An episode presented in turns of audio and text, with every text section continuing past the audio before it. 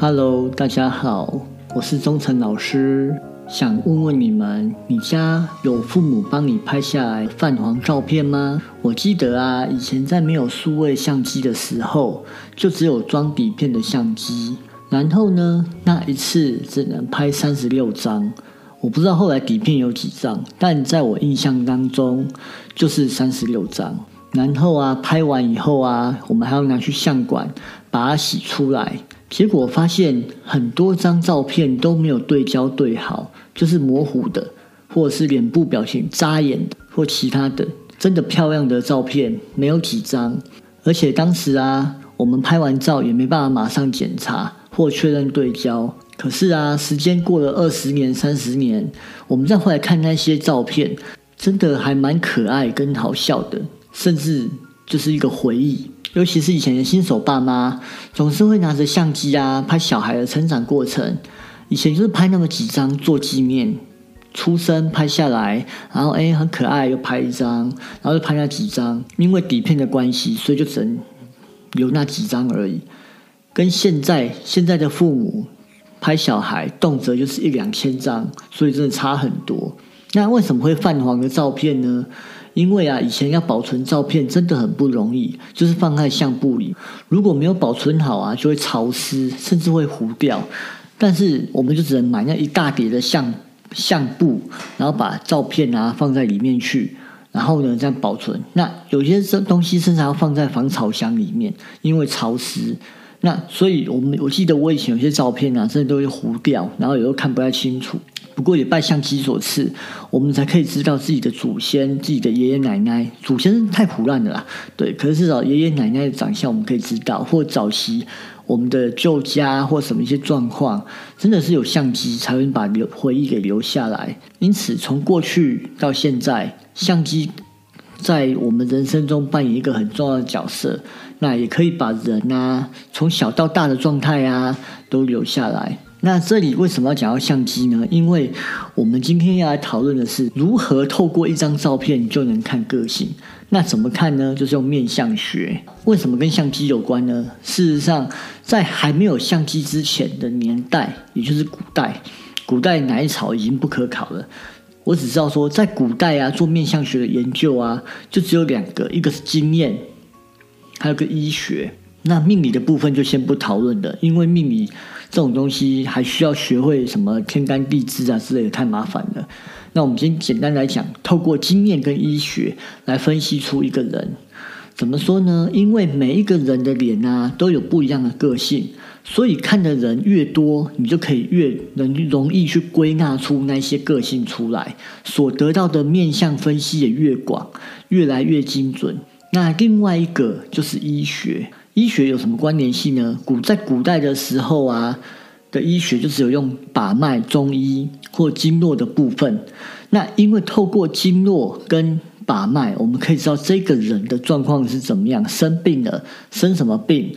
那这些东西会反映到我们的人的脸上面去。那透过人的脸，他的气色不一样，身体只要不舒服，脸上就会出现不一样的气色。比如说，像我记得我之前中毒的时候，食物中毒，嘴唇都发紫了、发干了。这时候应该很明显的就是中毒了吧？如果还说什么，应该不太可能会有别的答案。因此呢，我们把这回推到古代，所以透过气色，透过你的脸色，我就可以知道说这个人发生什么事情。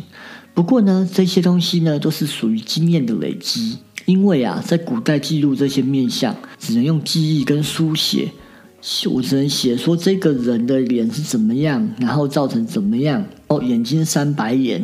为什么我只记得三白眼？等一下再跟你们说。然后用手写说什么颧骨突出啦，然后什么眼神不专啊，或者是眉毛很飘啦，眉毛带间隔啦之类的，只能用书写的在记录面相，或者是用记忆把记忆用文字呈现出来。那因为它不像现在有照片可以记录。这些结果，所以呀，在现代来要学面相是非常简单容易的。以前呢，我在刚学面相，诶，应该说，我之前在选择我要不要学面相的时候，那时候是我大学。然后呢，有一个老师跟我说学面相没有用。我说为什么没有用？可以看人气色，不是很有用吗？可是因为他说，如果要学好面相，必须要去看很多人的脸，甚至你要去看路边乞丐的脸，甚至看监狱里面的犯罪一些罪犯的脸。你透过那些脸就可以知道他犯了什么问题了。那时候，因为我那时候是几年前，二十几年前吧，对，那时候老师是这样跟我说的。那我就觉得啊，好像是这样，因为那时候还不懂，对。可是现在学完才发现。也不需要去监狱里面看这些人，因为现在手机网络这么发达，还有这因为网络的发达，让我可以更容易获取到不同的脸跟不同的事情，随时随地可以去截取一个人的面相，就能够记录跟印证。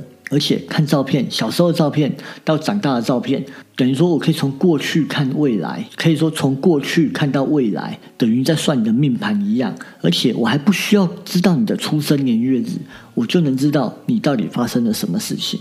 我还曾经看过一个人的小时候的照片，到长大后，就这段时间从小时候到长大，那我把它看完以后，我把他家的环境跟过去论得非常清楚，每一张照片代表那时候家庭的发生事情，跟下一张照片发生什么事情，然后到长大以后发生什么事情，整个环境全部断得一清二楚。一开始要进入这个面向的领域的时候，呃，最好是有人要带领。那如果没有带领的话，你会学得非常吃力的。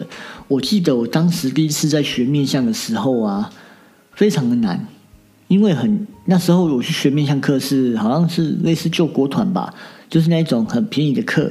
他有讲到说可以过三关，所谓的三关就是父母，然后妻子跟兄弟姐妹，对，从你的脸要断到这三件事情。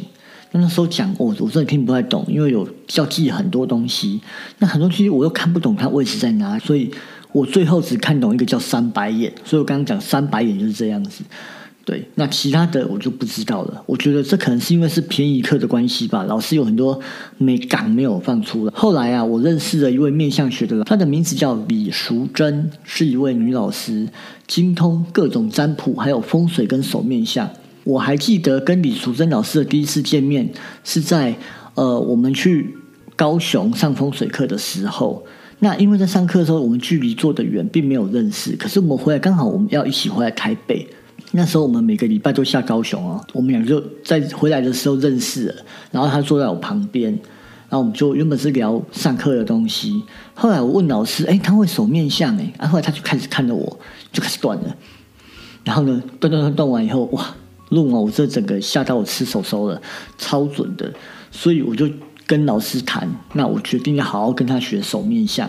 真的深入学习了以后，才发现原来手面相真的很好玩。其实要看老师会不会教，所以李淑珍老师他的手面相真的很厉害。他在教我的过程中，我教我们用一种手面相，它是非常简单的，叫做形之相学。所以在这基础的面相中，我们可以把人分成这三种。那就是心性值、筋骨质跟营养值这三种形质是相当容易判定的基本法则。我在之前的 podcast 也有提过。简单来说，心性质呢，它就是说话声音比较柔，然后瓜子脸、下巴尖，比较聪明，懂得举一反三。但是呢，他容易陷入理想当中。筋骨质的人呢，就是说话很大声，颧骨比较突出。那这种人呢，反而讲义气、重情义。但是啊，他做事非常冲动，所以你可以看有些人，如果是那种说话大声、颧骨突出的人，他通常讲话也是比较口无遮拦呐。他是没有心机，但是他就是想到什么就讲什么。最后一种形质就是营养值，通常呢，这种人他下巴的肉比较多，而且啊，他会跟吸性值跟筋骨值混掺。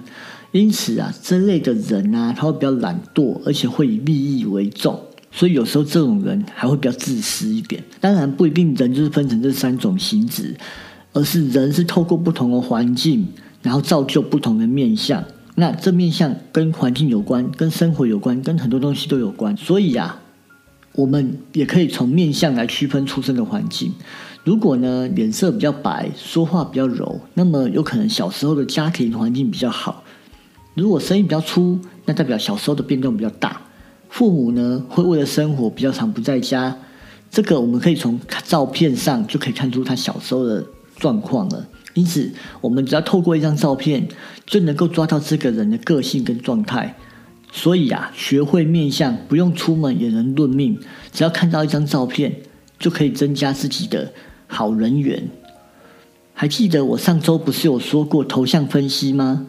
那个头像分析的要点有一部分就是掺杂面相学，就是我刚刚提到的那些分析方式。所以大家如果对这个东西感兴趣的话，还可以去我的粉丝团“忠诚老师聊命理”里面再去对照那一张照片，可以印证一下我刚刚说的东西。对了，顺便工商一下。我最近有推出面相学的课程哦，可以到粉丝团中去了解课程内容，保证不会让大家失望。学会面相分析以后，我下周再教大家如何从面相去了解跟生活中的关联性，所以大家敬请期待哦。我是忠诚老师，我们下周见，拜拜。如果有任何的意见或想法，欢迎留言或写信给我们哦。如果大家对命理有任何疑难杂症，也非常欢迎来信哦。另外，请记得帮我们在 Apple 上面按五颗星的评价，以及分享给你所有的亲朋好友哟。